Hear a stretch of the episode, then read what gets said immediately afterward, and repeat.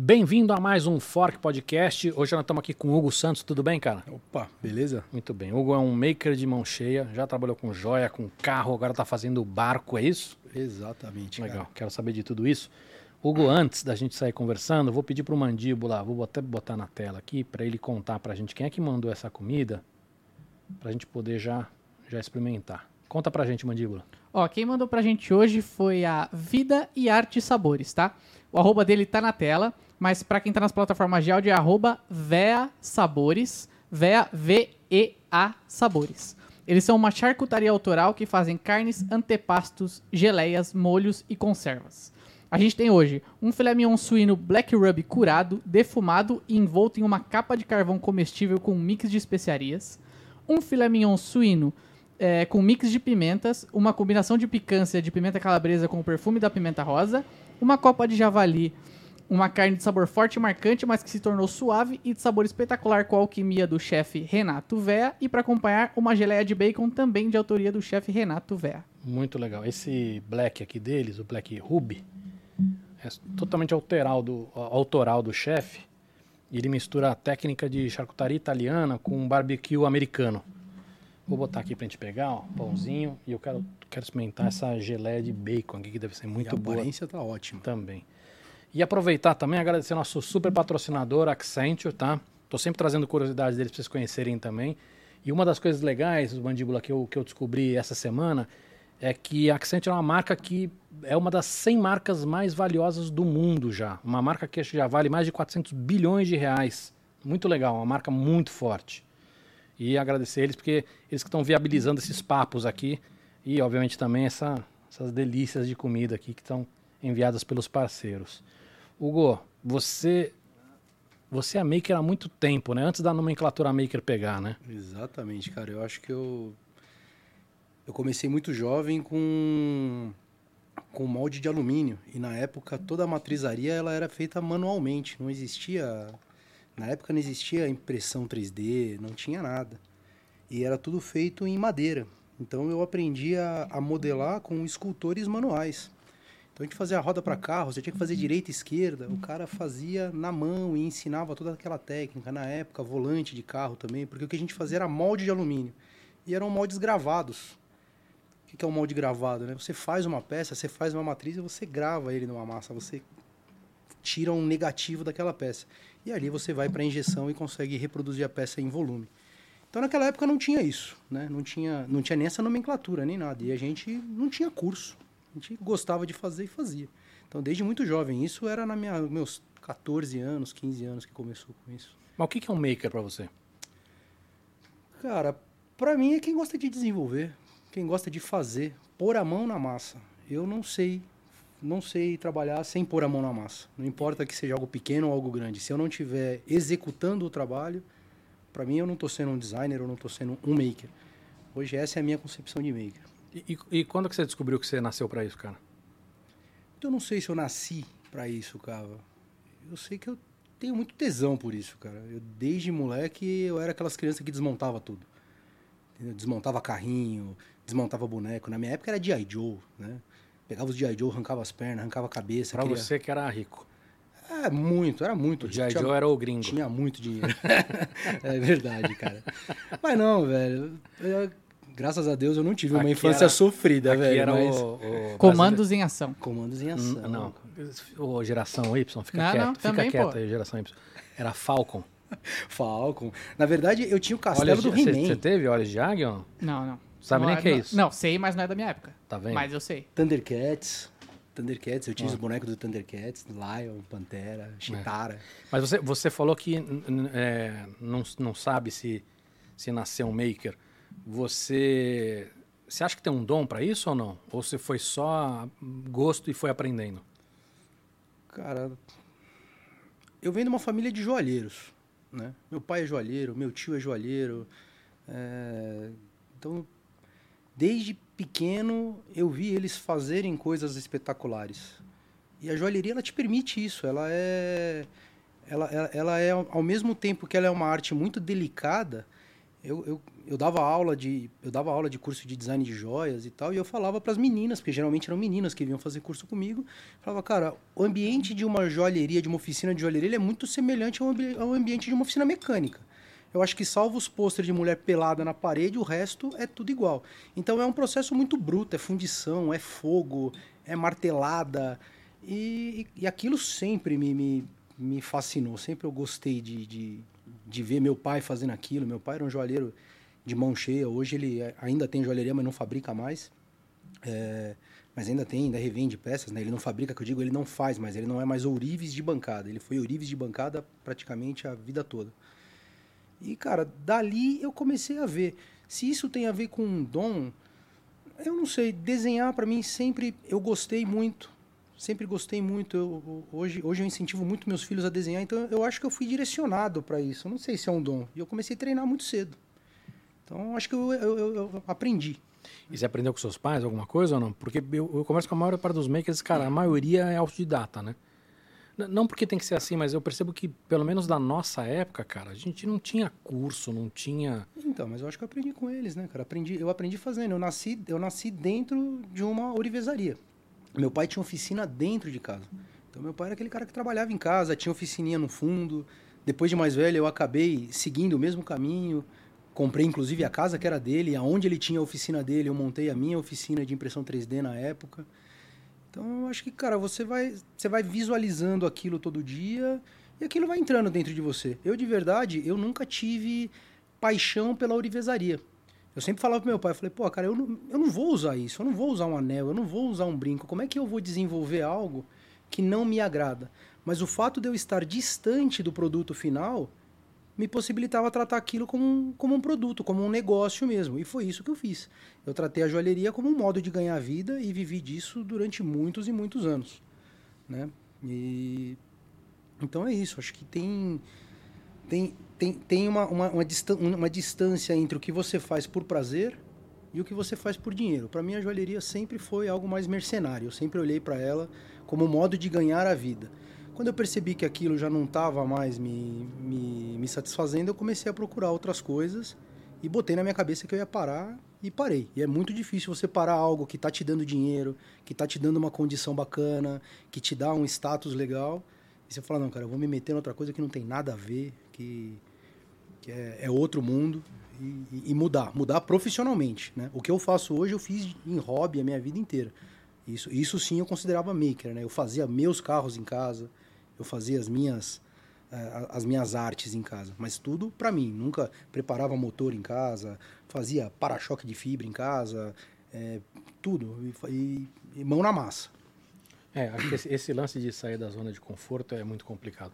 Escuta, vai pegando aqui, senão só eu vou comer, tá? Experimenta esse Black Ruby deles, que é uma maravilha. Esse aqui eu tô curioso. É. Agora, Hugo, é, enquanto você come, cara, eu, eu acho que a, a, história da nomenclatura maker, ela nasceu muito junto com a história do digital como forma de produção, né? Então, estou falando de impressora 3D, estou falando das, das outras ferramentas ligadas ao computador, ou, sei lá, os Arduinos da vida, os Raspberry Pis da vida. E eu lembro, cara, que, que quando eu estava quando eu dava aula disso, né, eu estava sempre procurando professor, ou procurando gente desse mercado, e você foi um dos primeiros a trabalhar com isso, né, cara? E foi a primeira vez que eu ouvi o nome Maker, foi com você.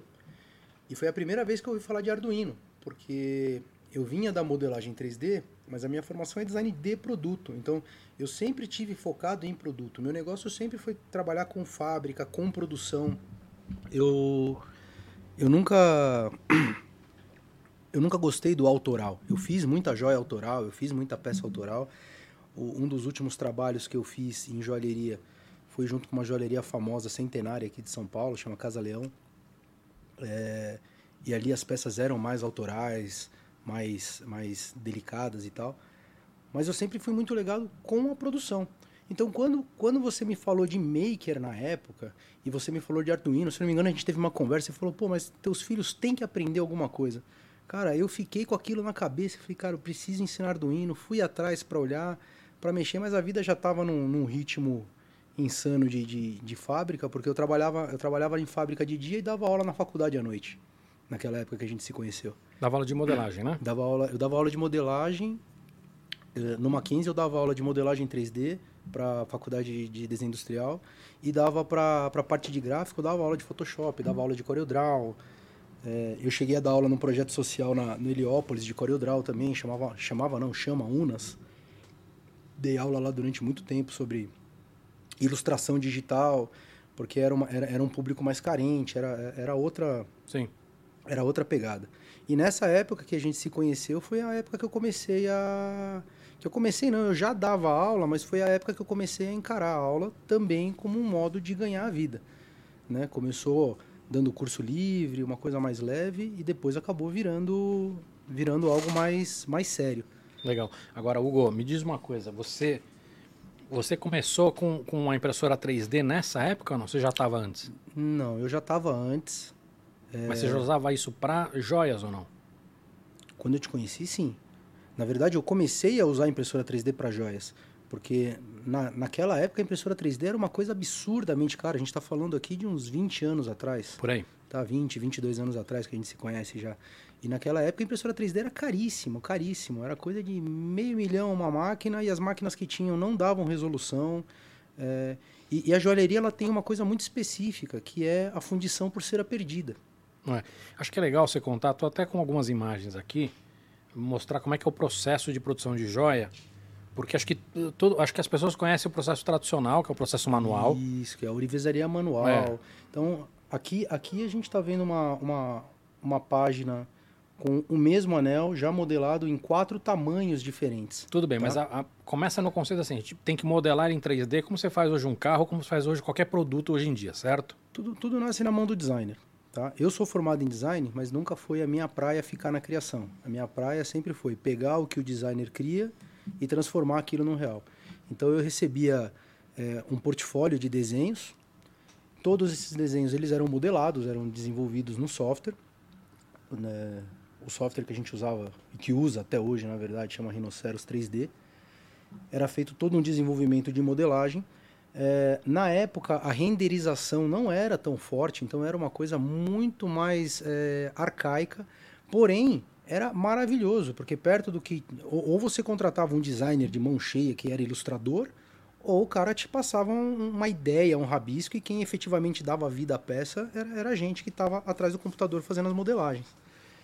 Então, os renders que nós tínhamos, apesar de serem bem arcaicos, cara, eles deram um boom na, na aprovação de peça com o cliente. Porque o cliente tinha muita dificuldade de visualizar a peça pronta. Então, quando eu trazia uma, uma peça dessa para o cliente e mostrava, tô até mentindo, quando eu comecei a gente, a gente modelava em 3D Max, era um software de animação. É, mas dá pra você modelar em qualquer um, né? Em qualquer um. A modelagem, cara, Hum. dando saída em STL, É. qualquer, qualquer, qualquer programa. Mas na época não tinha. O 3D Max, que era um software de animação, e a gente começou fazendo essas renderizações.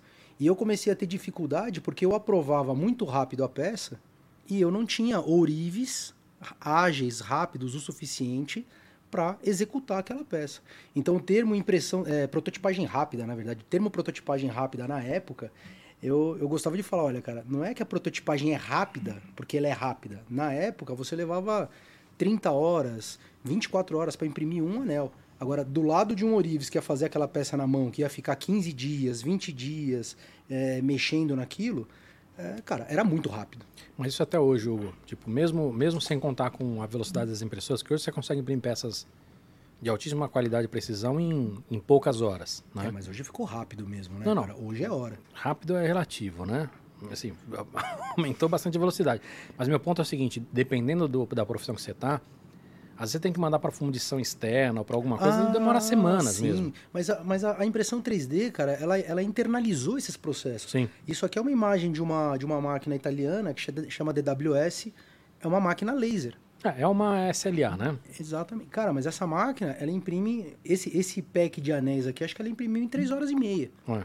Não, então é hoje, muito rápido. e hoje o custo dessas máquinas caiu demais, Cara, cara. caiu verde. E a qualidade, cara, porque na época essas peças elas saíam riscadas. Então eu ainda precisava de um Orives e bom, não, não adiantava ser um cara ruim, porque aqui eu imprimo com es- espessura de 0,5 milímetros. Eu estou trabalhando com material nobre, ouro, paládio. Então Então, era muito fininho. Se eu entregasse uma peça dessa na mão de um Orives ruim, o cara comia a peça. Ele simplesmente acabava com a peça. Duas limadas na peça e não tem mais peça. Uhum. Então, ainda era necessário. Então, além de eu ter investimento de máquina, eu ganhava em tempo de produção, mas eu ainda precisava deles. Hoje, não precisa mais. É, mais ou menos, né, Hugo? Você ainda precisa. O, o suporte ainda precisa dar um acabamentozinho ainda, cara. Então, mas você dá o acabamento no, no protótipo, cara. E isso, é to, isso muda totalmente. Eu não conseguia imprimir é, suportes de 0,3, de 0,15. Na minha época, eu não conseguia. Não, hoje você já consegue. Hoje eu consigo. 0,15, você pega ele, você destaca da peça. Antigamente, você pegava uma SLA dessa Então, e mas- arrancar o suporte, você quebrava a Mas peça. pra uma, uma peça com esse nível de precisão, você ainda tem uma bolinha ali que tem que dar uma tratada, né? É muito menos, mas ainda tem que dar uma tratadinha, né? Macete de joalheiro. Todo suporte de peça, você colocava uma pequena esfera na ponta do suporte. Então, quando você quebrava ele, você quebrava, ele quebrava a esfera. Quando isso ia para a fundição, ela saía com aquela esfera. No polimento, aquilo sumia. Entendi. Antigamente, o polimento era manual. Então você, fazia, você faz uma bolinha pra fora pra depois tirar na lixa. Não, eu, eu- exatamente. No próprio suporte, porque Entendi. as Você mantém, máquinas você mantém o defeito. mantém o defeito fora tirar. da peça. Eu faço, eu aumento o defeito para eu poder tirar. Só que nesse tipo de nesse tipo de máquina hoje, porque pela, pela cor dessa resina aí, ela deveria ser uma resina para borracha, ela não é uma resina para fundição, Sim. tá? É, mas nós já temos resinas próprias para fundição. Então sai da máquina, muitas vezes eu uso o próprio suporte como alimentação de fundição. Então, ao- a- a- o próprio estudo é, de, de- de alimentação de fundição, é, como que eu aumento a pressão da fundição, como é que eu faço um canal, eu já faço isso no suporte da máquina. E essas máquinas, elas fazem o suporte automático. Eu nunca gostei, porque eu sempre gostei de usar essa parte de suporte como uma parte estrutural da peça. É, você tem uns fatiadores que permitem, mas não, ne- nessas máquinas ainda é bem toscão, né? É, eu não, eu, eu não gosto. Tudo que Não. essas máquinas fazem de automático, eu não gosto. Então, todos esses suportes que Você são tá vistos aí- velho, Hugo. Então, eu não acho que eu tô velho, eu acho que eu mudei de área, cara, porque eu era um cara anti-usinagem. E eu descobri na, na, na usinagem um novo mundo. A gente vai chegar lá daqui a pouco. Mas eu era preconceituoso, porque quem trabalha com isso daqui, eu não tenho limite de forma. Cara, se eu modelar uma santa, um leão, um cachorro, cara, qualquer coisa a máquina faz. Mas vamos lá.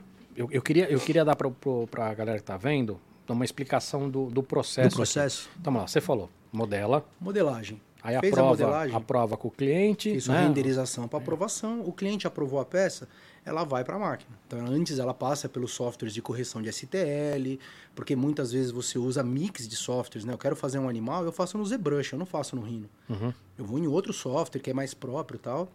E aí eu tenho softwares de correção de STL, preparo os STLs, faço os suportes, no caso, no Rhino mesmo, ou uso o automático da máquina, e aí ela vai para impressão 3D. Tá, aí você falou de imprimir em Castable, né? Fazer em, em cera perdida, certo? Isso. E aí, acho que vai, vai passando para frente aí, mandíbula, qualquer coisa a gente volta. Esse, por exemplo, Isso aqui já é, isso já é a cera. Isso aqui foi o, o- o último grande passo da minha época, e eu já estou fora disso há algum tempo, mas foi o último grande passo da joalheria. Porque a cravação, a cravação de pedra, o que é cravar pedra? Pegar uma pedra e grudar ela no metal. Ela sempre foi um processo artesanal e na minha concepção, na minha ideia, é o que dá vida à peça. Eu não consigo até hoje comparar uma cravação feita na máquina com uma, uma cravação manual. Uma peça que eu tenho um intuito de, de entregar algo exclusivo, para mim a cravação vai ser na mão. Então, mas o que eu quero entender é o seguinte: é- essa é uma cera perdida, ou seja, isso aqui você vai levar para fazer um molde em gesso Isso. e a hora que esquentar, essa cera vai sumir, certo? Certo. Aqui, Mas por que, eu- que as pedras estão aí? elas estão aí porque elas já são fundidas com pedra. É isso que eu queria saber. Ela já sai da fundição com pedra. Então, até o desenvolvimento desse tipo de técnica, e óbvio que não fui eu que desenvolvi isso, isso daqui já veio da Itália. é, eu cheguei a fazer cursos com italianos na época sobre cravação. e, mas eu desenvolvi algumas técnicas para o tipo de maquinário que nós tínhamos no, no Brasil, porque até então isso não funcionava aqui. O que, que é uma fundição por cera perdida? Na verdade, ela, ela é um processo de dois moldes. Esse protótipo que a gente está falando, que a gente está mostrando, geralmente é feito um molde de silicone ou de borracha vulcanizada dessa peça. Tá? Esse é o primeiro molde. Desse molde de borracha, eu injeto várias séries, várias peças. Daí entra a produção. Se eu quiser fazer 500 anéis iguais, cara, eu vou colocar lá 500 anéis iguais e ele vai sair exatamente igual. Desses anéis, eu monto uma árvore de fundição. A gente deve ter alguma Pode, foto pode de árvore passar, de fundição. Esses são equipamentos de fundição, né? Uma, uma JZP da uma JZP, isso aqui é um forno para cura. Para que, que serve esse forno? Uma vez que eu montei esta árvore, eu coloco ela dentro de um tubo de gesso e eu encho ela de gesso. Eu estou fazendo um segundo molde. Esse molde de gesso vai para o forno a 500 graus, eu não me lembro mais as rampas, tem rampas de forno. E ele esquenta, a cera simplesmente ela evapora. No caso da pedra, ela tem uma rampa de fundição especial e ela tem um ela tem um gesso especial. Esse gesso ele tem uma cola mais dura que segura de- as pedras de, no lugar. De rampa, você está falando aí os tempos e temperaturas, é isso? As Isso. escalas. As escalas de temperatura. Fica tanto você- nesse, nesse coisa, agora vai esfriando um pouquinho nessa velocidade, agora esquenta e. Exatamente. Você, você se- esse, esse é um molde já fundido. Aquela, aquela, aquele anel vermelho ali é a ponta da árvore de fundição. Isso é ouro. E lá para dentro tem toda a árvore de fundição com quantas peças. Eu, eu não faço só anel. Você mistura quantas peças você quiser. Uhum. tá? E essa rampa ela serve para isso. Num primeiro momento você sobe a temperatura até 100 graus, aí ela derrete. Aí você vira o tubo ao contrário. Todo o resíduo que está dentro do tubo cai. Aí você sobe para a temperatura de calcinação a, sei lá, 800 graus, fica lá tanto tempo. Aí você baixa ele para a temperatura de fundição ou, ou sobe para a temperatura de fundição. Depende do metal, da liga, tem uma série de, de, de coisas. Mas basicamente você joga o metal aí dentro, depois que a cera saiu, por isso chama cera perdida. E aí Que ela some sem deixar resíduo, né? não, não fica nada de resíduo. E você vai ficar com uma árvore de metal com as peças que você E aí você só serra, dá, lixa, Serra. dá acabamento e fica com. E aí o que é legal nesse processo é que você consegue fazer a parte mais complicada no digital, mas você consegue fazer. um- Você consegue ter escala com facilidade e bom custo. Cara, você diminui absurdamente o custo. Ou seja, você consegue fazer, por exemplo, uma, uma, uma joia que seja bijuteria nesse processo. Hoje, hoje a bijuteria é toda 3D. Um dos nossos maiores polos de joalheria, que é aqui em Limeira, no interior de São Paulo, a maioria das fábricas tem várias impressoras 3D. Não é que o cara tem uma. E uma máquina, ela já produz o suficiente. Mas hoje a, a bijuteria, principalmente, ela vive de, de lançar modelo novo toda semana, todo dia. O cliente veio aqui hoje, viu o teu portfólio de peças. Se ele volta semana que vem e você está com o mesmo portfólio de peças, ele já não volta mais. E são 500 lojas, uma do lado da outra.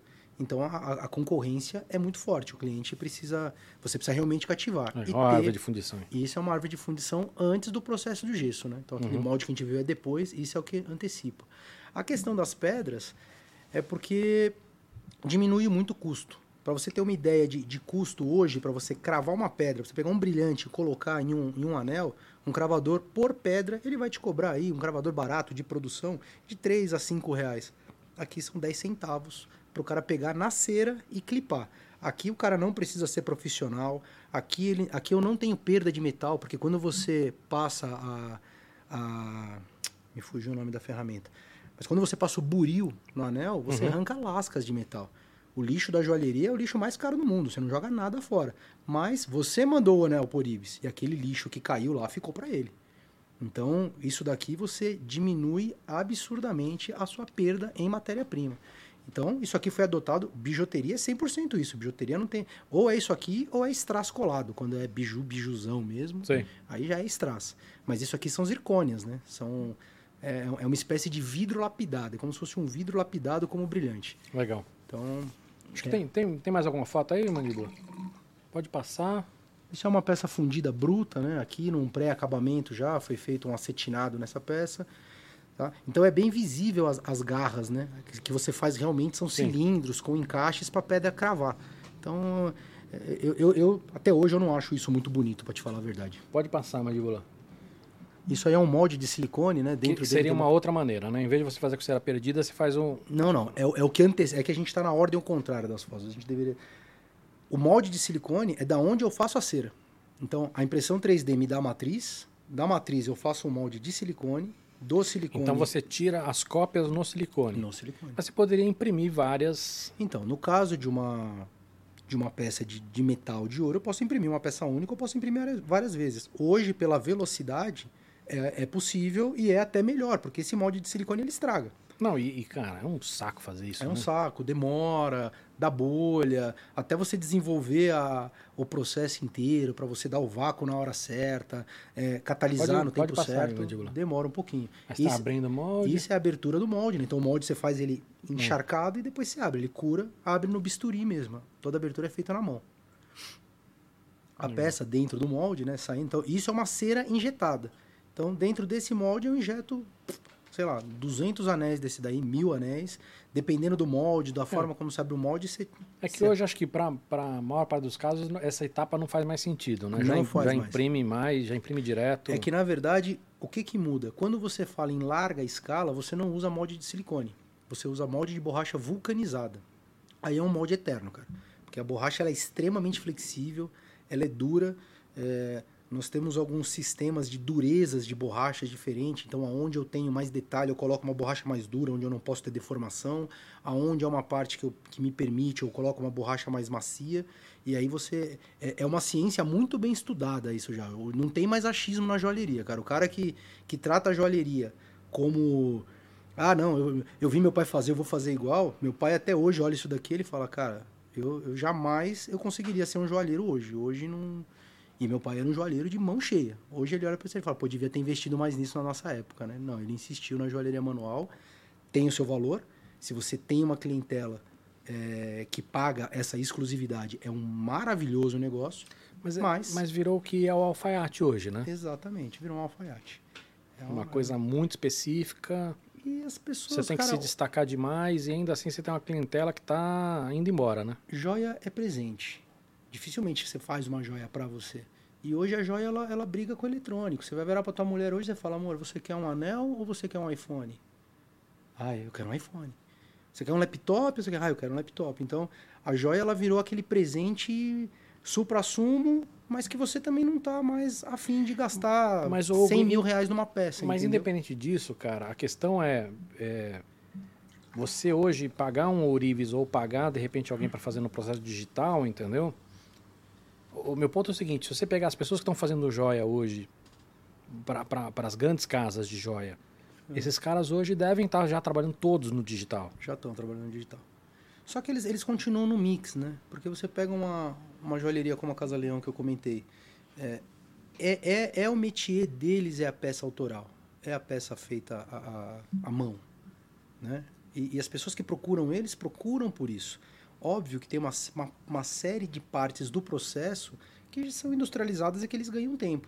Mas e- no caso deles, eles não perdem essa essência, eles não perdem é, essa característica.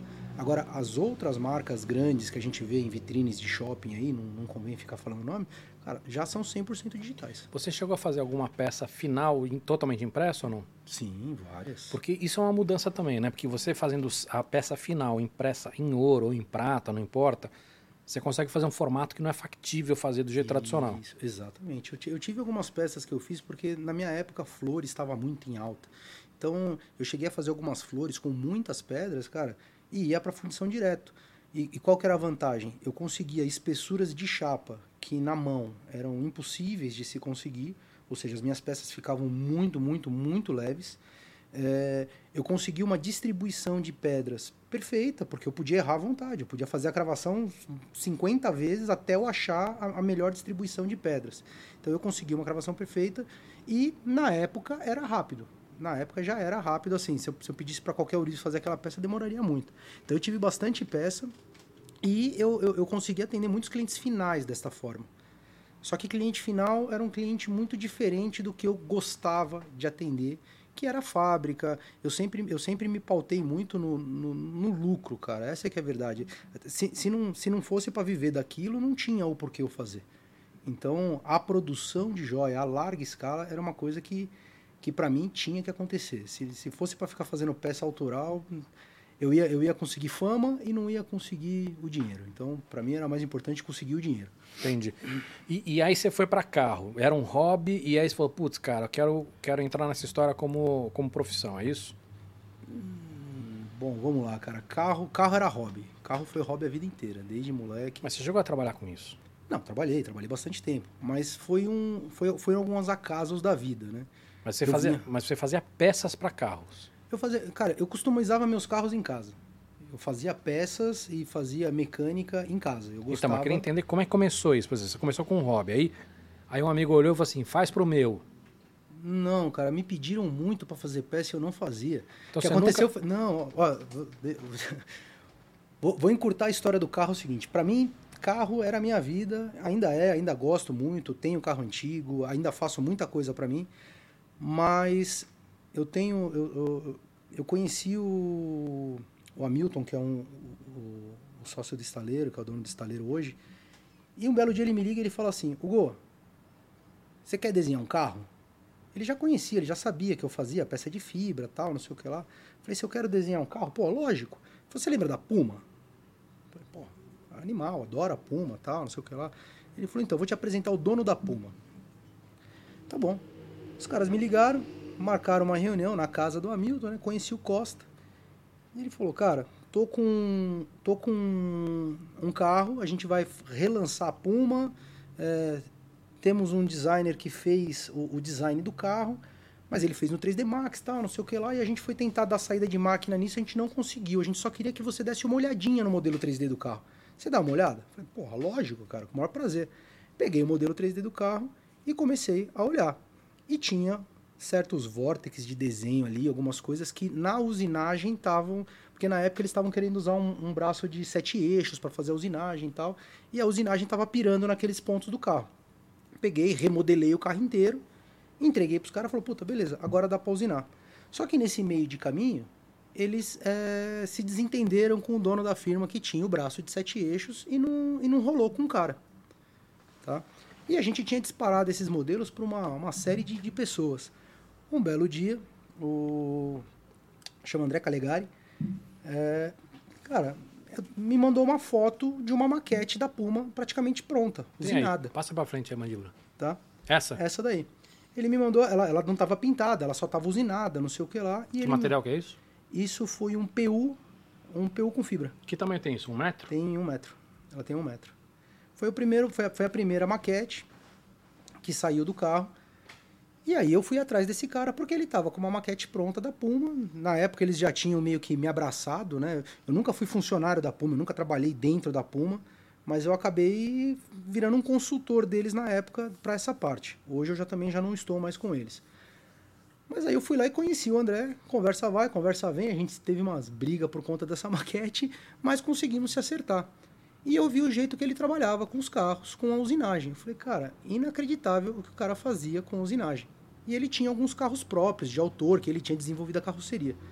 Aí ali eu virei para ele e falei, cara, vamos, vamos começar a fazer alguma coisa, vamos começar a trabalhar, né? Ele terminou a carroceria da Puma, ele, ele terminou a primeira usinagem, né? Aí eu ajudei a fazer todo o acabamento, o ajuste dela, e nesse meio de caminho a gente é, acabou abrindo uma empresa nossa, que na verdade é, é, ficou para ele, né? Que era uma empresa voltada para desenvolvimento de carroceria. E as pessoas começaram a vir, a procurar, porque a gente começou a mexer com as réplicas. E as réplicas fizeram muito barulho, porque eram réplicas de esportivos italianos modernos. Mas peraí, vamos, vamos terminar a Puma aqui. Passa as outras fotos aqui, mandíbula. O que, que fim deu esse carro? Esse carro foi produzido, fez o quê? Uma unidade? Duas? Quantas unidades? Esse carro já tem quatro unidades dele produzidas, que são protótipos da fábrica. Esse é o 52, que é o carro de pista deles. Pista é o carro de corrida. É o carro de corrida. Então esse carro ele, ele foi construído. Esse foi o primeiro carro que eu fiz com eles. Então esse é o resultado final desse processo de usinagem, de molde de fibra. É tudo muito parecido com a joalheria, só que numa escala muito maior e não é cera perdida. Do uhum. molde a gente faz uma laminação. Então esse carro ele é um carro de corrida. Uma laminação em fibra de vidro. Fibra de vidro. Pode ser carbono também, não tem, não tem problema. A, grande dificuldade do carbono hoje é o carbono aparente quando você tem uma superfície muito complexa porque ele, ele descola do molde e aí ele não fica com um visual legal. Então, às vezes, você vê umas peças de carbono linda, maravilha, pode ir lá olhar que a peça é toda cortada. Então, mas nesse caso aqui, esse primeiro inclusive essa carroceria pesa uma tonelada, ficou uma coisa horrorosa. Né? Depois, depois de muito tempo, eu peguei essa carroceria, cara, eu devo ter tirado uns 20 quilos de, de massa e fibra só lixando ela por trás. Então, ela não tem porta, é, não tem painel, não tem nada. É um carro de corrida. Tudo bem, mas aí você tem uma versão dele para rua. Aí foi feita uma versão de rua, mas foi feita, na verdade, mais uma versão de pista, que era um misto, é, e foi feita uma versão de rua. Essa versão de rua, esse é o segundo, é o 53, que é o de pista também, tá? Então ele segue as mesmas características, mas aí ele já tem farol, ele já tinha um painel, mas ele ainda continua sendo um carro de pista, continuava sendo. Aqui nessa época eles estavam, estavam é, experimentando motorização. Então foi para GM, foi para Volks. Só que antigamente esses caras davam abertura, né? Hoje é muito difícil, cara. A gente fez o JJ também, os bugs lá depois que a gente fala um pouquinho. E, e, cara, a gente fez negociação dentro da fábrica da GM, com, com investidor, com tudo, e no final das contas a gente não conseguiu emplacar a mecânica. Legal. Tem mais alguma foto do Puma aí? Esse é o de rua. Esse foi a última, esse é o último, esse é o protótipo final de rua. Ficou bonito, hein? Tá?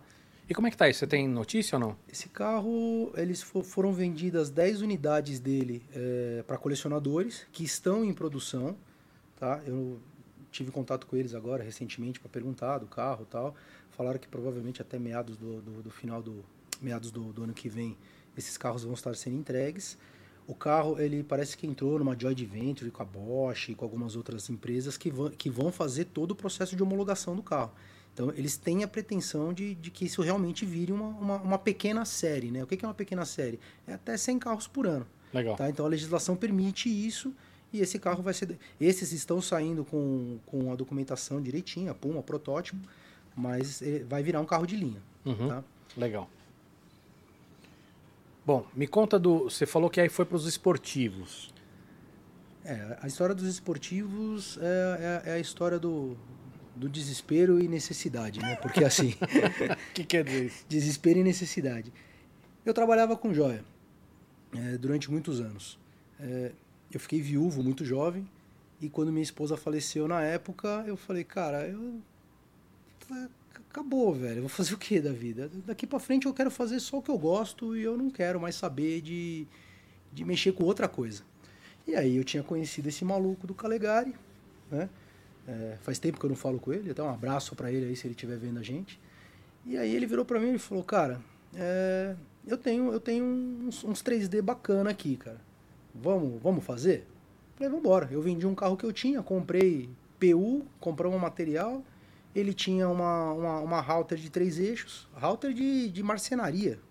Pequena, é mesma, então? Pequena. É a, mesma que eu, é a mesma que eu uso hoje, cara. E hoje eu faço barco de... Por isso que ele está em várias partes. Por isso que ele vai saindo em vários pedacinhos. Porque você vai fazendo em partes. Não é diferente de usar uma impressora 3D. Você vai fazendo em pedaços, em partes e... E vai juntando. E vai juntando tudo. E a, e a e, os encaixes são perfeitos tal. Aí a gente estava montando. Aqui a gente vê a precariedade do processo, né? Então, cara, a gente não tinha dinheiro para fazer uma base, para sustentar o carro. Então a gente começou a fazer esse carro. Mas isso foi uma, uma diversão? Já foi, já foi fazendo, pensando em vender? Como é que. Não, é o desespero, né? Eu queria mexer com uma coisa nova. Pô, vou mexer com o Porsche Spider, que todo mundo fazia. falei, cara, vamos, já que é para fazer, vamos fazer barulho. Começamos fazendo esse né? Aí e a ideia não... era vender. Tá bom. Mas não... Nós não vamos falar as marcas aqui, Exatamente. mas dá, visualmente ideia, dá para dá para ver cada uma delas. a ideia era vender. E aí chegou um cliente e falou: não, não quero isso. Eu quero outro. Que é outra, outro, que era outra outro marca, modelo. Outro modelo. Aí isso daqui ficou parado, ficou encostado, isso aqui não andou, não foi para frente, ficou parado aí onde está nessa foto. Isso aí não saiu disso daí. Depois não sei se o André mexeu com isso depois ou não, mas até onde eu sei, ficou parado aí. Uhum. E aí começamos a fazer o outro carro. O outro carro ele chegou efetivamente a, a andar. Agora, isso, isso é para fã. Assim, o cara gosta da marca, quer ter uma. uma... O, o, o que, que é isso? Quem, quem, por que, que é feito isso? Quem compra isso? Quem compra isso, cara, tem, tem dois públicos. Tem dois públicos de verdade. Tem o cara que é fã e, e não vai poder comprar um carro de 7 milhões de dólares, mesmo tendo dinheiro mesmo tendo dinheiro, um carro desse no Brasil ia chegar a 50 milhões de reais na época. Então, tem o cara que gosta, não tem condições de ter um negócio desse e, e, e se satisfaz com uma réplica. Tá? E a gente tinha uma proposta bacana de usar uma mecânica V8 moderna, com injeção, com freio a disco. Não tinha nada a ver com aquelas réplicas de motor de Fusca. Tanto é que a gente fabricava desde o chassi tubular até a carroceria do carro. Fazia o então, carro. Um carro inteiro. desse anda, andava bem, então. Andava bem. A proposta. Obviamente era... que não é a mesma coisa do original, mas. Exato, mas você pega um V8 de uma marca alemã conhecida e bota num carro de fibra de, de uma tonelada, de 900 quilos, é um canhão. É um canhão e é aí, para mim, que mora todo o perigo do negócio. Porque, cara, é um carro de fibra. Não tem crash test, não tem. É um carro artesanal. Então, por mais que eu seja apaixonado pelo que eu faço, Eu, eu sei dos riscos envolvidos, tá? Então tem esse cara que é o aficionado e muita gente que procurava era cara que tinha essas empresas lá, pirâmide financeira e queria mostrar que estava indo bem. Hum. Então, cara, tinha um público que queria Então tinha uma galera que fingia que era o verdadeiro que era mesmo. pra fingir, porque o E produto ficava muito fi- parecido? Cara, perfeito. Tem mais foto aí, mandíbula? Perfeito. Esse é o Volta, que é um carro de um amigo meu, chama Paulo Pólvora. Inclusive eu fui para os Estados Unidos, visitei ele lá, ele ele estava fazendo umas Lamborghinis, umas Ferraris lá lá fora, lá ele podia fazer, e ele estava desenvolvendo um carro 100% elétrico na época. Esse carro, ele não terminou, mas ele ainda está trabalhando nele.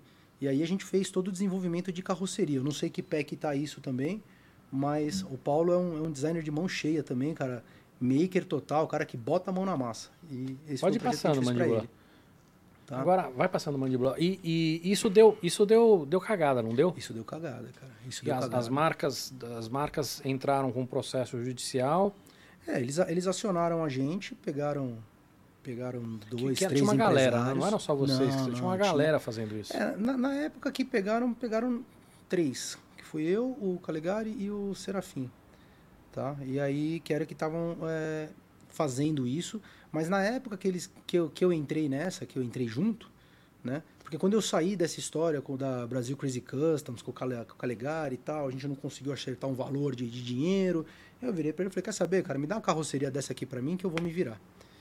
E eu estava fazendo um simulador, porque eu tinha montado uma empresa de bug com todo esse conhecimento que a gente desenvolveu e tal. Eu comecei a desenvolver uns carros próprios, que era o que eu acreditava que dava dinheiro. Eu falei, cara, se eu, se eu desenvolver um produto de nicho, é, bem acabado, bonito, confiável, com, com uma tecnologia bacana, e eu acho que dentro do, do que a gente conseguiu fazer, esse foi um projeto do Tarso Marques, o, é um P, porque ele- é um carro que ele estava fazendo para P1, para correr nas protótipos. Isso eu acho legal, cara. Cara, esse, A- a- esse As projeto... cópias eu não, não consigo me animar, cara. Não, isso, isso daqui foi um tesão, cara, porque eu fiz isso dentro da TMC, lá junto com ele. Foi um projeto que ele me deixou totalmente à vontade para para desenvolver a técnica. Ele falou, "Hugo, cara, tá aqui o projeto, as máquinas estão ali, o material tá aqui, me entrega pronto. O processo inteiro desse carro, acho que levou 100 dias, do início da usinagem até a entrega dos moldes prontos para ele. Só que esse carro me rendeu uma hérnia na coluna, uma operação, quatro pinos na coluna, e aí eu tive que parar. Foi quando eu parei de mexer com os carros, esse foi o último carro que eu fiz. É porque é, é mão na massa mesmo, né, Não, cara? é pesado, cara. E, e- e é trabalho de estivador, cara, porque você.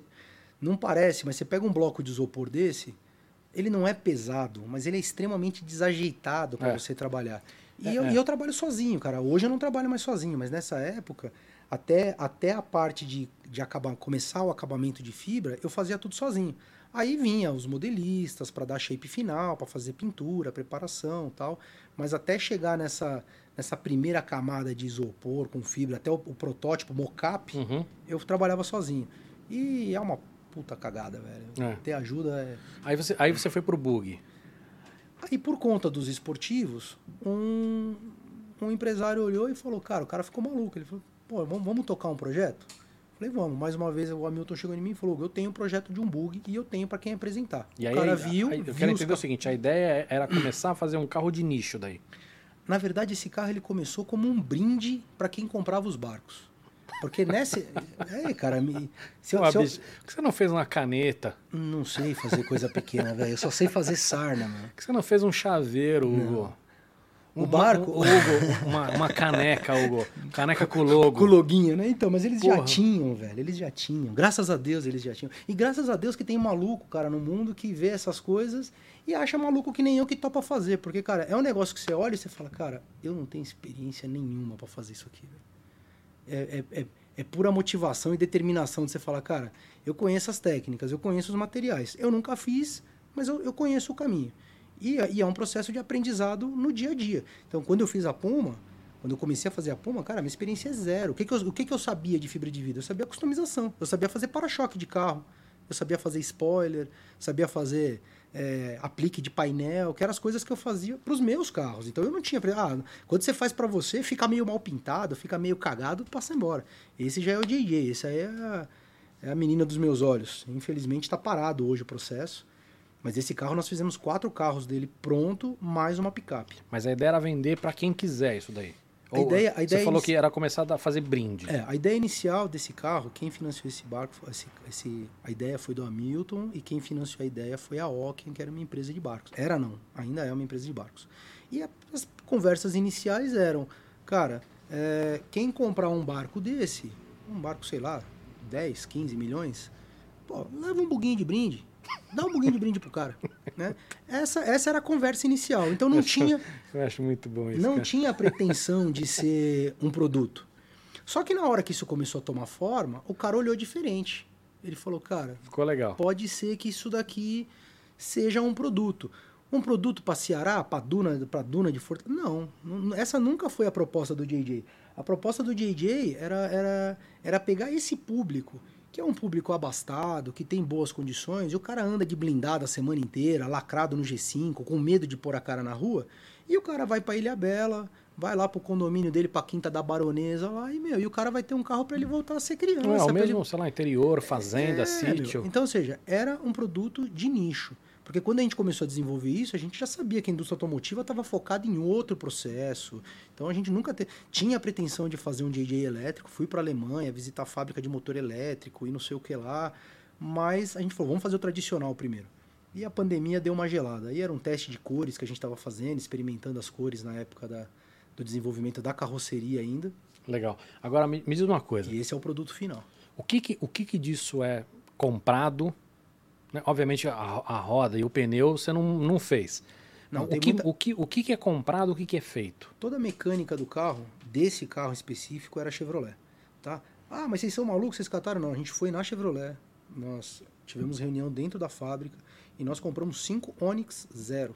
Por, Zero. por que o Onix? Porque era o carro mais vendido no Brasil na época. Então, Então, mas- era, a, a proposta era ter um carro de manutenção fácil. Eu, quero, eu Perfeito, queria isso que isso o que eu queria Fusca, entender. Eu queria o Fusca de 2020. O Fusca no sentido de que você vai achar peça em qualquer lugar, Essa mão de obra. você vai achar um mecânico que sabe mexer. Exato. E a ideia era usar a rede de concessionárias da Chevrolet, que obviamente isso não foi disponibilizado, não foi, mas foi permitido usar a mecânica. Então a gente, tanto é que a gente queria pegar eh, esta mecânica, a gente queria pegar ela da, desviada da fábrica antes de montar o carro. Só que como nós não tínhamos volume, né, eh, os valores eram inviáveis. Então É, hoje se, se você for montar um carro peça a peça, ele vai custar 10 carros.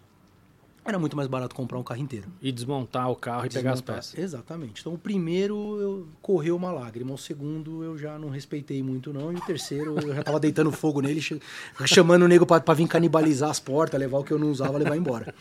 Mas o primeiro doeu, cara, porque eu tava fudido de grana, não tinha grana, aquele aperto do caramba, o cara cata um carro zerinho, joga na tua mão, corta. Com Porra, cheirinho eu- de novo. Porra, eu acho que eu fiquei uns 15 dias andando com o carro, velho.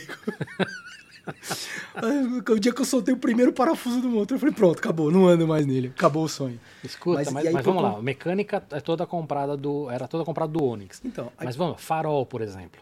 farol era da Hella. Farol era Hella, é, retrovisores era Metagal, Tá. as rodas. Todas as empresas que participaram, nós fomos dentro das empresas e fechamos contratos e parcerias é, para para ter, porque nessa época já tinha virado um produto. A ideia já que já que era fazer, tanto é que nós montamos uma fábrica aqui em São Paulo, tínhamos cabine de pintura, cabine de chassi, cabine de acabamento, cabine de modelagem, escritório. A gente montou uma fábrica, a gente chegou a, a, a erguer uma fábrica. E a ideia era realmente começar a, a produzir esse carro em série. Uhum. Então nós tínhamos todas essa, todo esse cuidado de, de manter as parcerias com as pessoas certas, fazer as divulgações dos nomes, como estou falando agora, de todos que participaram. Com Legal. certeza devem ter participado muito. Eu Eu lembro quando eu- um ganchinho para você. Com essa história de comprar o carro, né, acabou se usando muito mais partes do que a gente tinha se proposto. Que a ideia inicial era você usar motor e câmbio. No final Sim, sei das lá, contas, por exemplo, um, um reloginho de painel, alguma coisa relógio assim. de painel, volante, toda a suspensão. É, porque não faz tudo. sentido você ir comprar as Exato. peças. Você sabe o que é interessante? Eu visitei esse carro uma vez e. Faz, faz, quanto, quando foi isso, Hugo?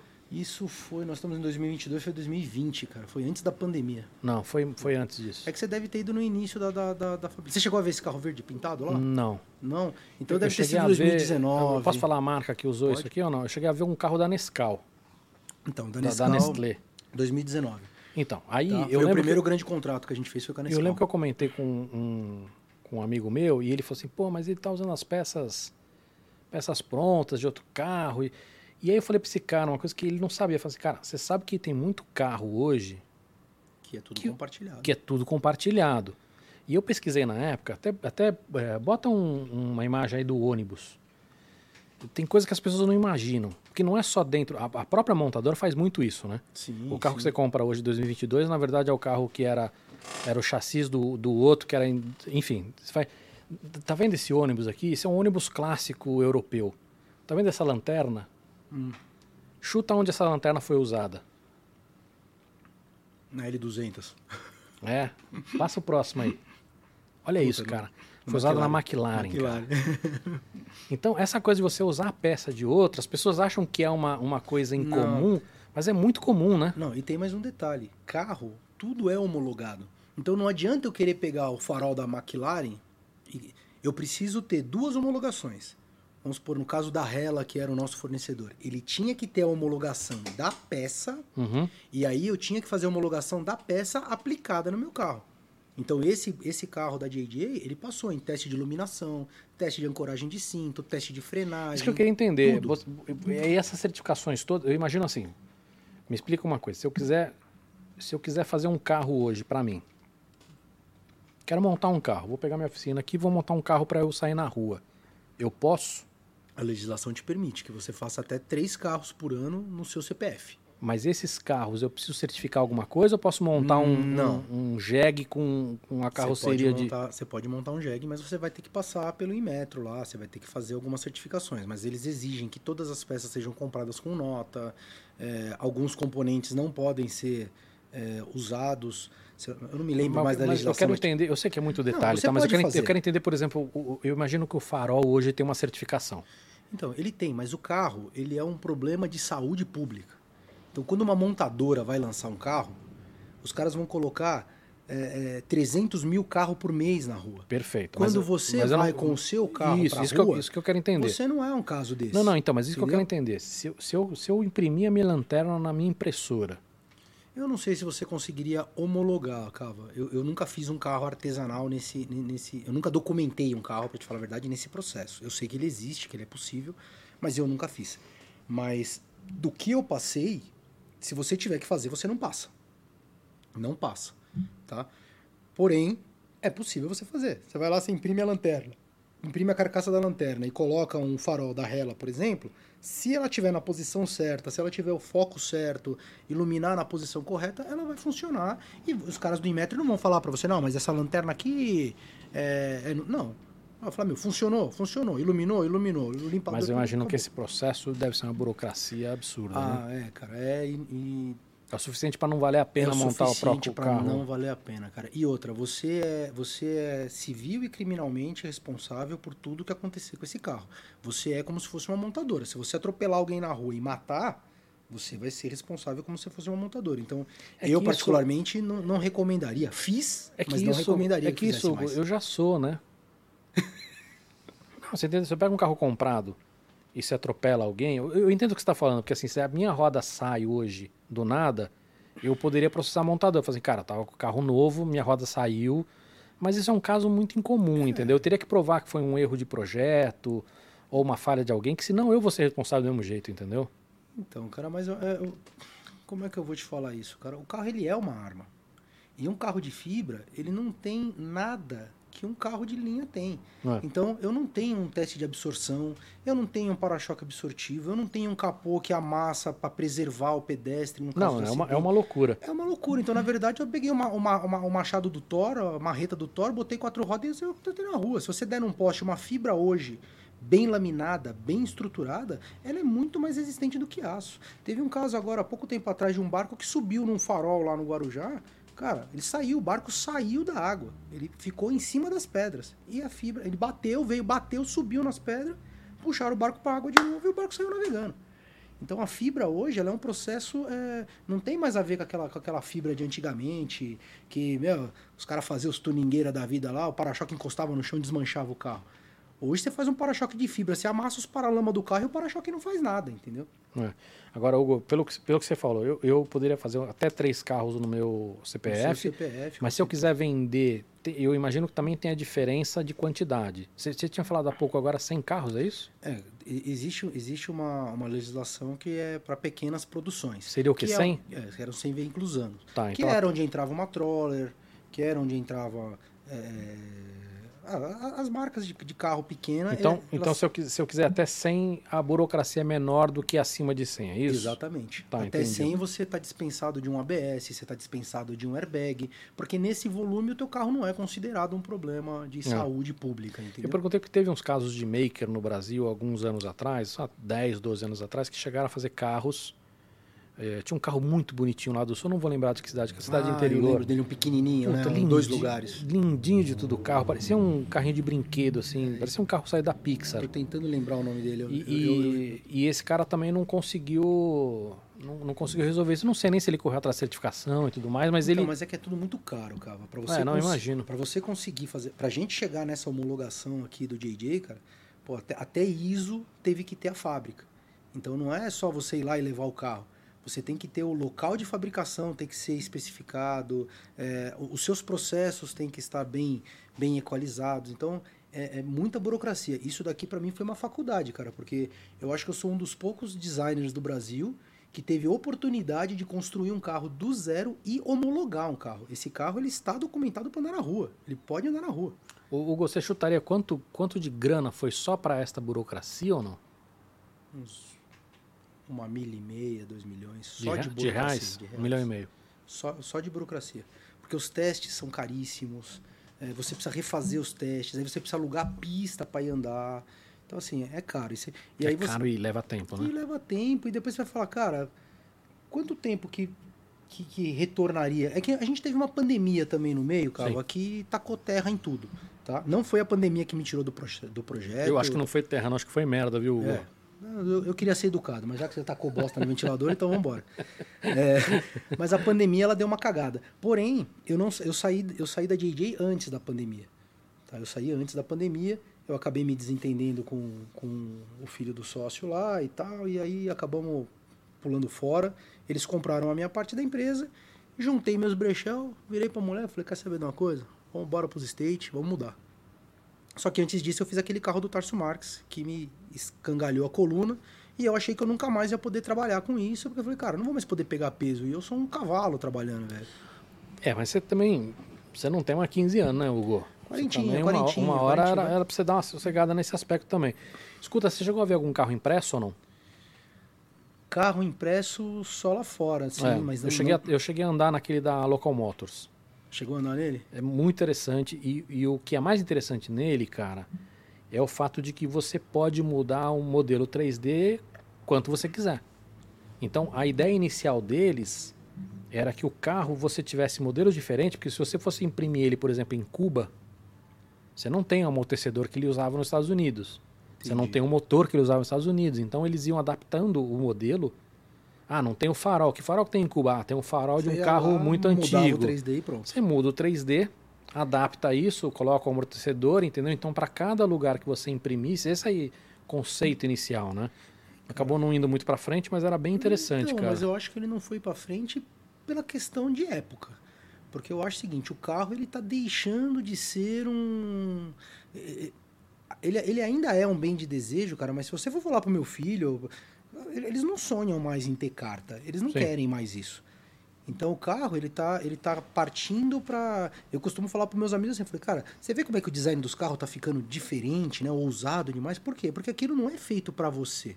Você não vai comprar um carro daquele, você vai usar aquele carro durante determinado período. Ou vai ser por uma locação, ou... Agora, quando você para para pensar nas pessoas que gostariam efetivamente de ter carro, ou um antigo mobilista como eu, que, cara, não importa, pode vir a tecnologia que for, e eu adoro a tecnologia, eu quero conhecer ela, mas eu vou ter o meu V8 gasolina na garagem lá, bebedor, comedor de combustível fóssil, totalmente antiecológico, Você, você por quê? gosta de graxa, né? porque eu gosto. Então é nicho. O nicho nunca vai mudar. E eu acho que esse é o mercado de nicho. E tem muita gente que gosta de poder fazer. Hoje a modelagem 3D ela é totalmente acessível. Eu tô dando um curso lá no estaleiro de modelagem 3D para meus colaboradores, eu tô com um aluno de 60 anos, cara. E o cara tá modelando, ele é marceneiro, ele faz as marcenarias do barco. Mas tá dando em rino? Em rino. Tem que parar com isso, cara. Por quê? Chato demais. Dando em rino, porque... Você tá velho, usando o Grasshopper ou não? Cara, eu usei o Grasshopper, mas na joalheria. Na joalheria o Grasshopper tinha aplicação, porque quando É, você começa a parametrizar as coisas, É. ele faz sentido. Pra, pra arquitetura também. Para né? arquitetura, que você vai fazer algumas estruturas tal, ele faz sentido. Agora, para a indústria naval, cara, ele- eles continuam fazendo barcos como há 20 anos atrás. Então, Tem refri ainda aí? só um dedo. Tra- traz mais pra gente, Mandíbula, por favor. O, escuta, tem um quadro aqui no, no, no podcast que eu falo dois nomes Manda. e você. Você experimentou esse aqui, cara? Esse aqui é sensacional. E, e você escolhe um nome e explica se quiser. Manda. Impressora 3D ou router CNC? Eu preciso escolher? Escolhe um. Cara, eu, eu, eu vim da impressão 3D. Então, eu, Escolhe um, Hugo. Para de enrolar. eu gosto de coisas grandes. E hoje as impressoras 3D não têm dimensão para fazer o que eu gosto. Boa. Entendeu? Se eu conseguisse, se eu conseguisse, e já tem tecnologia para isso, tá? Ela só não tá viável no Brasil. Lá fora já, eu já vi impressão de barco 3D Eles chamam, eles chamam de BAM. Estão imprimindo casa, estão imprimindo prédio. É. Então, assim, eu só não vi essa tecnologia aqui na minha mão. É. Então, enquanto eu não É que- tiver acesso a Obrigado, ela. Mandíbula. É que casa, cara, é uma outra tecnologia, né? É uma outra história. Mas o processo é o mesmo, né? É muito parecido. O processo é o mesmo. Caramba, fiz um barulhão para abrir a lata aqui. É, é muito parecido, mas, mas tem uma diferença muito grande né, no material. Tem uma coisa que eu tenho visto lá fora que é muito legal, que é a mistura da aditiva com a subtrativa. Então o cara consegue fazer camadas bem grossas, isso aumenta muito a velocidade, e ele vem com subtrativo para dar acabamento. É Exato. bem, é bem interessante, cara. Exato. Eu Escuta, quero falar dos barcos. acho. Manda. Aí, dos carros, você já tinha falado, você começou a falar com, com o sócio lá, e aí você começou a fazer barco. É, eu já tinha amizade com ele, né? Como você vê, Uhum. já vem de longa data. Então. é, e, e volta e meia durante todo esse processo, desde lá da joalheria, porque eu conheci o Hamilton dando aula de rino há 20 anos atrás. Então, desde que ele teve esse curso comigo, tudo que é projeto de barco que ele se envolveu, Brasil Cat, Agus Marine, é, a Ocean e vários outros servicinhos, ele sempre me chamava. Então, eu sempre fiz serviço para barco, mas eu nunca tinha feito um barco inteiro. Então eu fazia uma tampa, uma porta, um console, ou um para-brisa, ou algum mecanismo de alguma coisa. Mas não era. Eu, e, e eu sempre tive muito tesão pelo negócio, porque, cara, você vê, essa, você vê uma estrutura dessa montada e você parar que pensar que você fez isso aqui numa router de três eixos de, de, de Casas Bahia, de, de movelaria, cara, é absurdo. E eu não tinha essa visão, né? Comecei a ter. E aí veio vindo essa história toda. Veio a pandemia, fui para fora, estourou a pandemia, eu tava nos Estados Unidos, voltei pro Brasil, achei que ia ser uma coisa rápida, tal, a Todo bosta mundo- já todo mundo feita. achou, né? Todo mundo achou. E aí eu vi que não ia ter o que fazer. Montei a, montei a minha empresa de, de, de customização de carro e comecei a, a olhar esses projetos de barco junto com ele. Começou a vir os projetos, mas demoraram aí praticamente o tempo da pandemia inteira, até por questão de investimento. Ninguém queria investir na pandemia, ninguém queria fazer nada. Eu gastei os meus recursos tentando sobreviver esse período, fazendo carro, fazendo customização de carro. E aí ele me veio com esse projeto do barco. Falou, pô, Hugo, vai entrar um projeto de barco para mim, cara. Eu preciso de um cara para tocar a fábrica. Mas a ideia era fazer barco de todo tipo ou não? Não. Sempre. é, um- uma das coisas legais de trabalhar com a Milton é que ele, ele gosta de projeto exclusivo. Ele gosta de coisa nova. Ele não, ele não copia nada, ele não faz nada. Então, todos esses barcos que, que eu citei são, são todos projetos que vai para fora, compram de estúdios de design renomados e tal. Então, esse barco que a gente está fazendo agora Mas você É o- compra um projeto com exclusividade. com exclusividade. Legal. com exclusividade. Ou o projeto é desenvolvido sob medida, mas no caso dele não, porque como ele é um construtor antigo, então os projetistas já conhecem ele e cedem os, os, os os designs é, com, com o royalty, né? Falam, ó, meu, vai lá, tá aqui o projeto, se você vender, você paga. Agora, Hugo, eu quero entender o seguinte: você compra um projeto, eu estou imaginando que você está comprando mais do que a especificação e os testes, está comprando um design. É o conjunto da obra. Ele vem desde o design, desde o modelo 3D para a fabricação do barco, com todo o projeto de laminação. Então, o, o projetista ele te manda é, que, que, que processo de laminação você vai usar, qual é o tipo, espessura ou dureza das espumas que você Tá, vai mas eu, usar. eu quero- eu quero entender o seguinte, por exemplo, o, o, o visual do meu barco, ele é diferente dos outros? Totalmente diferente. Que- De- porque, assim, dentro quando você- disso, o design. Porque uma é- coisa, quando você fala compra o projeto, ele pode ser uma questão técnica, assim, as Não, não, especificações. Assim, uma coisa é o design, O design é totalmente diferenciado, é tudo novo. in- inclusive internamente, por exemplo, aqui tem uma cama, aqui não tem, aqui tem um banheiro, é isso, tudo. tudo- e isso, inclusive, é totalmente customizável. Hoje, o produto que a gente faz é customizável. A gente gostaria de conseguir um produto de linha, mas ainda não é possível isso. Porque você vai pegar um cliente que é mais alto, mais baixo, ah, um que é um banheiro maior. É, isso aqui é o brinquedo de gente grande. Quando o cara chega no ponto de ter um brinquedo desse, ele quer fazer do jeito dele. Isso que eu ia perguntar, por que, que uma pessoa compra um customizado? Porque não E- é um customizado, é um exclusivo. E é um projeto que vai entrar em linha. Então, esses barcos, eles vão para linha não, depois. per- perfeito, mas quero entender o seguinte. Isso é mais caro do que eu comprar um pronto? Não. Então o valor pode ser um motivo. O valor, o valor inicial é o motivo, porque Tá você, como atrativo, eu vou te trazer um barco de uma marca italiana de 47 pés que custa, sei lá, 10 milhões, e eu consigo um barco de qualidade, design exclusivo, o mesmo padrão de acabamento. Inclusive, a gente foi elogiado agora por, por estúdios de fora, com o mesmo padrão de acabamento pela metade do preço. Perfeito, Isso nas então- primeiras unidades. Né? Depois as coisas devem se equalizarem conforme você vai tendo pedido, a fábrica vai Não, crescendo claro, se equaliza. você vai, vai ganhando marca e tudo mais. Isso. Então vamos lá, valor é, um- é uma das questões. É, eu imagino que exclusividade seja outra, né? Esse, esse é o segundo maior peso, né? Quem E o- compra o primeiro barco. E o terceiro peso seria a customização. Mas eu, eu imagino que comprados dessas marcas grandes também você tem uma certa customização, não? Todos eles vão te dar possibilidade de customização. Porém, como já são fábricas que estão produzindo, eles têm o produto padrão e depois eles tiram o produto da linha e fazem a customização. Hoje a gente faz na raiz, né? Hoje eu não faço um produto. É como se eu fizesse um carro para você. E aí você te entre... antes de te entregar o carro, eu tiro do departamento X, boto no Mas, Y. mas essa customização desses caras, é, é- é- ela chega a ser tão, tão customizável quanto a de vocês, por exemplo. Uma coisa é falar, ah, eu quero mudar o tecido aqui, eu quero um couro Exatamente. legítimo. Outra coisa é falar, quero um banheiro muito maior. Não, é, a ge- a gente, a gente faz esse tipo de customização mais agressiva. Hoje a gente faz. Mas não faz da nossa cabeça. O cliente pede, isso volta para o estúdio.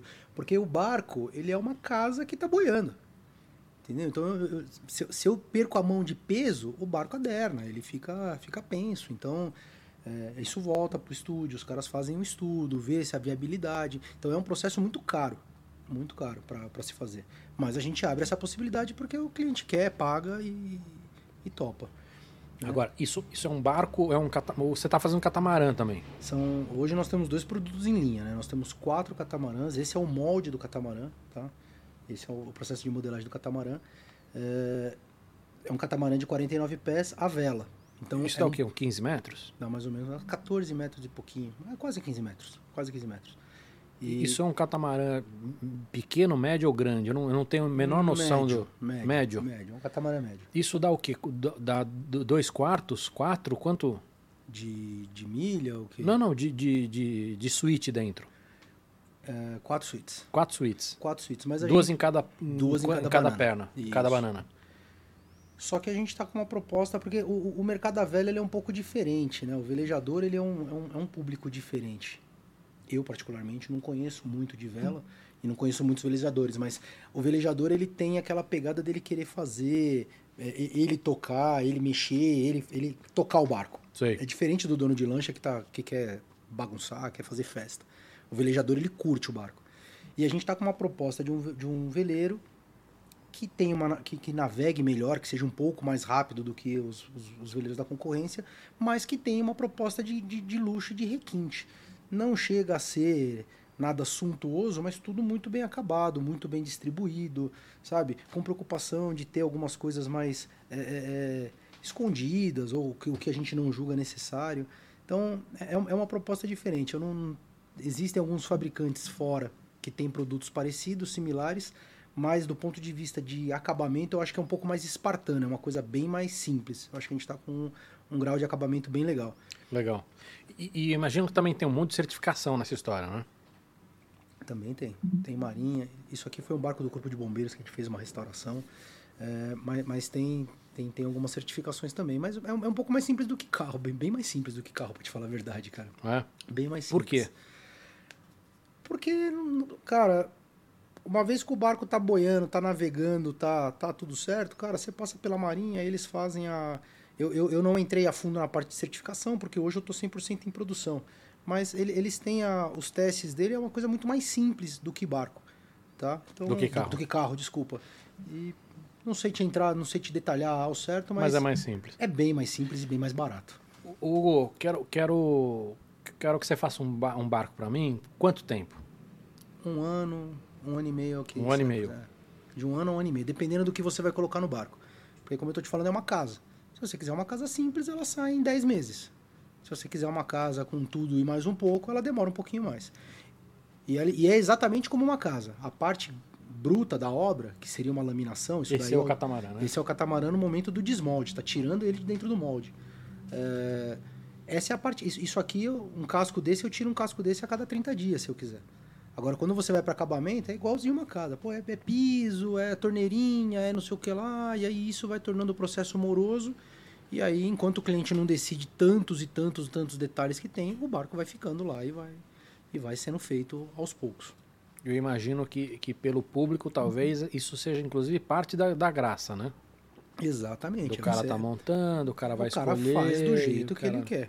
Ele escolhe o tecido, ele fala como é que ele vai querer o teto, a porta, a, a folha de madeira, se ele vai Ele querer leva, laqueado. ele leva a mulher ou o marido leva. ver e opinar. E e- essa parte é maravilhosa, porque ela chega, não gosta de nada e manda mudar tudo. Ou ele, né? Ou ele também odeia tudo. E... E muda, e muda tudo mesmo, cara. É, é desesperador. Você tá com o negócio pronto, acabado. Ai, mas eu não gostei desse forrinho. Mas, moço, se eu tiver que trocar o forrinho, tem que trocar o forro inteiro. Óbvio, não tem essa conversa. Não, não gostei. Tira tudo e faz de novo. Acho que é parte da graça desse público, né? Dele É. realmente escolher o. Ele, o ele tem a quer. sensação de que ele tá fazendo algo exclusivo para ele, entendeu? Agora, esses, esses barcos, eu imagino que, pelo que você está falando, alguns são mais para performance, outros mais, mais para cruzeiro. É, os catamarãs, cara, é, é, a gente costuma falar lá que é o seguinte, o, o cliente desse catamarã é um projeto de vida. O cara tá fazendo um barco, ele quer morar no barco, ele quer ficar seis meses, não morar no barco, mas ele quer ficar seis meses viajando, ele quer ir até a África, ele quer, é, ele quer viajar. A gente recebeu um casal aqui que mora, mora no barco. Mora no barco? É, mora na Europa. Puta, Largaram tudo e foram morar no barco. Então, É, com o co- filho, com cachorro, tudo dentro. Tudo dentro do barco. é, é, o, é o cliente de catamarã. E a vela, né? É, o barco tem motor e tal, mas é, o barato dos caras é ir na vela, é não gastar. As coisas elas têm que ser práticas, tem que ser na mão, a manutenção tem que ser simples, que ele mesmo possa fazer. Deu um perereco no meio do oceano, o cara tem que conseguir fazer. Agora, quando você fala de lancha, monocasco, aí já é outra pegada. Aí já é aquele cara que gosta de sair de domingo, né? Às vezes ele quer performance, mas ele quer espaço para botar bastante gente, quer churrasqueira, quer umbrelone, quer não sei o que lá. O cara quer É outro, é outro perfil. é né? outro perfil, é outro perfil. Isso aqui é um barco que fica na água, né? Um tempão. Lancha não, lancha o cara tira, põe, fica seis meses guardado dentro do, do pier e assim. Legal. Escuta, e, e o processo de montagem disso? Isso, isso é fibra também, né? Fibra tudo de vidro. É, tudo, é um processo de infusão, né? Então não é. é Ah, vocês estão fazendo com infusão, é cara? tudo feito por infusão e de vinicel. Então a gente não usa madeira Cara, mas isso não dá um puta trabalho, cara. Porque pra você É, fazer eu infusão de um negócio desse tamanho, É do caralho. é do caralho, velho. É mangueira pra cacete, é bag pra tudo quanto é lado. Mas, cara, você fica uma semana montando infusão, em coisa de horas você infunde o barco inteiro.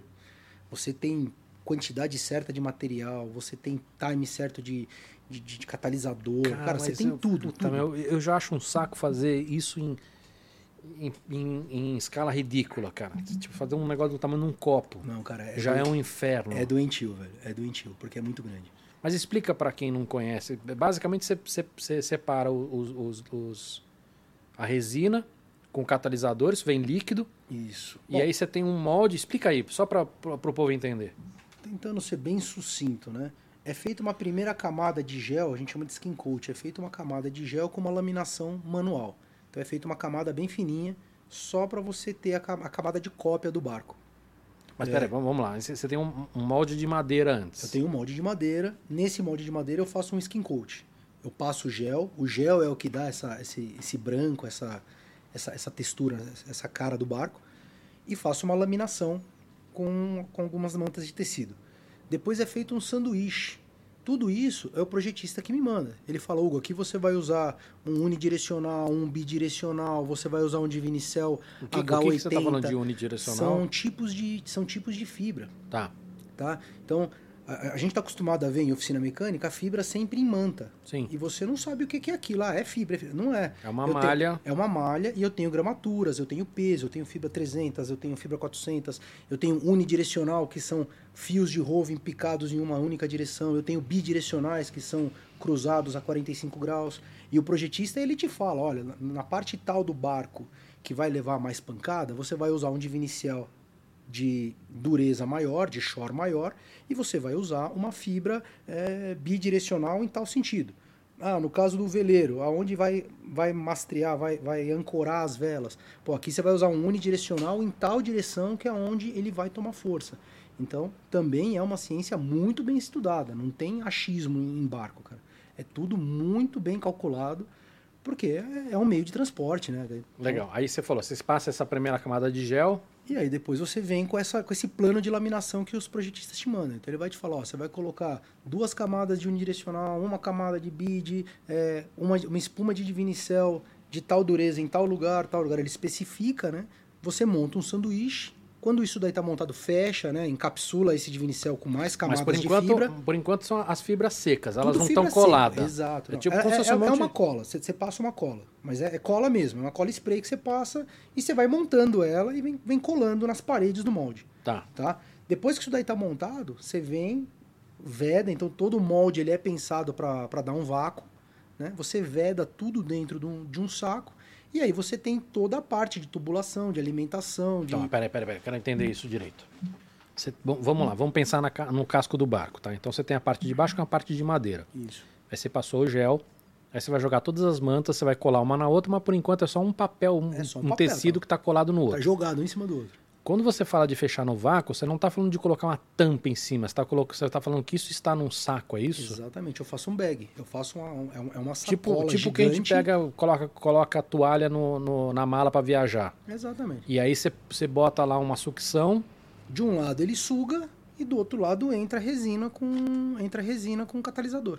Legal isso, cara. Só que isso também é muito bem pensado. Então eu tenho várias entradas de resina e catalisação. É calculado o volume que cada boca vai soltar, quanto que eu preciso para molhar exatamente qual a quantidade de fibra. Porque se eu for fazer esse processo na mão, o cara vai ficar batendo pincel ali, batendo pincel, ele não sabe quanto de resina, quanto de catalisador. Então É, vai- você, Vai, você ficar, fica vai com- ficar uma bolha em algum lugar, vai, ficar, sem resina em algum bolha, lugar. Exatamente. Então, não, Isso deve ser feito num, num software mesmo, né, cara? Exatamente, isso é tudo feito calculado. Não, não tenho acesso ao software que faz esse cálculo, mas é tudo calculado. Isso é um projeto de catamarã que eu desenhei há uns 10 anos atrás. Não, não foi pra frente, mas esse, Esse é, esse é um design pés? meu. É um 49 pés também. Esse é uma brincadeira que eu tava fazendo com o Hamilton. Ele falou, cara, desenha um catamarã pra mim. Aí esse é um, um design que eu fiz, mas não, não, não vingou, não, não, não virou nada. Ficou só no projeto, só no prazer de desenhar um barco da época. Legal. Cara, muito legal. Não sabia que era com infusão. Eu achei que era mais o sistema mais, mais antigo que vocês usavam. Não, cara, e, e, e comparado com estaleiros de fora, que ainda utilizam muita madeira balsa, muito compensado, os nossos barcos só usam madeira em acabamento, em movelaria. A parte estrutural do barco, ela é toda de vinicel por infusão. Então todas as anteparas, o que, que são as anteparas? São as paredes internas do barco que dão estrutura para ele. Todas as paredes dos nossos barcos são 100% de vinicel. Parede de banheiro, pare- tudo de vinicel com, com infusão. Muito legal, Então é, é é- é eterno, cara. Isso daí vai, vai acabar o mundo e a praga da fibra de vidro não vai dissolver daquilo ali. não é nada muito ecológico também. Cara, que legal. Cara, adorei esse papo. Quero visitar lá agora. Podemos Tá mais do visitar ou não? Você vai, você vai comigo, ô Mandíbula? Mandíbula sempre Mas fala que com vai toda comigo. certeza. Mas você não me ele, convida. Ele... ele nunca vai. só me convida no ao vivo. Aí ele vai e me avisa depois. Ô, foi legal pra caramba. Eu ah, você tá de sacanagem, né? Mas tá convidado, Mandíbula. A gente tá lá no Guarujá, estamos no Obrigado. bairro do Sing lá. O, o- o- eu marquei aqui fazer uma jogatina de jogo de tabuleiro. Marquei. O que, que você falou pra mim? Foi- era o único dia que eu não podia. Vai lá. Sabe por quê? Porque eu tinha trabalho. Eu tinha que ficar até mais tarde trabalhando naquele dia. Ah, é um vou ter que chegar trabalhador. Você tarde. tava no Fork? Não, não tava. tava no é, outro. um, é um trabalhador. Cara, muito É legal. aí, Hugo, vou visitar lá sim, com certeza. Obrigado E pelo papo. quero, quero ver de perto. Dá, dá pra gente fazer um churrasco no mar ou não? Em breve, Olha lá, em olha breve, lá. em breve. Então você avisa a gente. Em breve. Que a gente só vai lá em, em alto breve porque estilo. tem que fazer nesse catamarã, cara. Porque o catamarã vai... É. vai caber gente pra caramba. o outro barco cabe 20, já é muita gente. Mas esse eu já entreguei, vou, vou entregar semana que vem agora. Ele tá pronto lá, já embaladinho. Muito legal. Cara, nós vamos matar a comida aqui agora. Bora. Eu gostei muito desse aqui, cara. Esse Eu aqui achei uma foi- delícia. É, mas eu preciso da bom. faca, porque É, nós vamos você comeu cortar esse daí e não deixou pra mim. Não, não, agora eu vou cortar e nós vamos, nós vamos matar esse. Né? Agradecer o pessoal da, da, da Vida e Sabor, né? Vida e Sabor, como é que é o nome do Isso, parceiro? isso, isso. Vida e Sabor é VEA. E agradecer também a Muito bom. Accenture. E até a próxima. Obrigado, Mandíbula. E até a próxima, galera. Valeu.